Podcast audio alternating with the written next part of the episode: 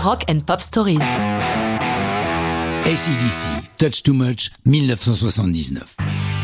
Plutôt étrange de voir un groupe comme ACDC publier un single intitulé Touch Too Much, leur façon de dire plus ou moins y toucher avec modération. Paradoxal quand on connaît leur goût pour les beuveries et les fêtes déjantées, surtout durant leurs premières années. D'ailleurs, dans plusieurs de leurs chansons, les ACDC ne font pas mystère de leur inclinaison pour la bouteille. Pourtant, il y a parmi eux une exception, et pas des moindres, Angus Young lui-même. Malgré l'énergie explosive qu'il manifeste sur scène dans son légendaire costume d'écolier, il ne touche pas une goutte d'alcool. Par choix? Par conviction? Pas vraiment. Plutôt par crainte. En raison d'un bien mauvais souvenir de ses années teenagers, durant lesquelles une cuite monstrueuse à base de whisky australien Bond 7 l'a conduit jusqu'au coma éthylique. Il y a de quoi être refroidi.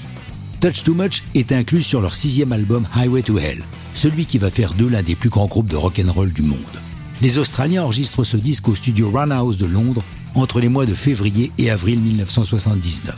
C'est le producteur qui montre, Robert Mutt Lange, qui va leur donner le petit plus qui leur manquait encore par le choix et l'éclectisme des chansons qu'il choisit pour l'album allant jusqu'à donner une petite touche bluesy sur Touch Too Much. L'album Highway to Hell est publié le 3 août 1979, mais Touch Too Much n'en sera que le troisième single paru le 25 janvier 80. Le dernier concert durant lequel elle est chantée par Bon Scott a lieu le 14 décembre 79 en France, à Nice.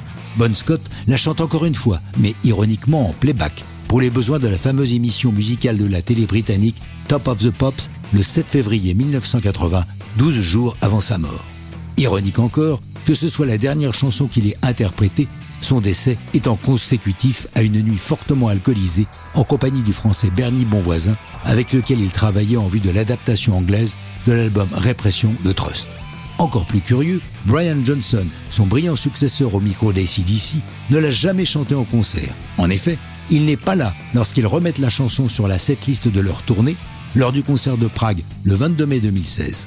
En effet, Johnson doit pendant quelque temps s'abstenir des concerts dans les stades car il est menacé de totale sourdité. Ce jour-là donc, il est remplacé au pied levé par Axel Rose. Touch Too Much par Axel Rose, encore une fois, on peut y voir une bonne rasade d'ironie. Mais ça, c'est une autre histoire de rock'n'roll.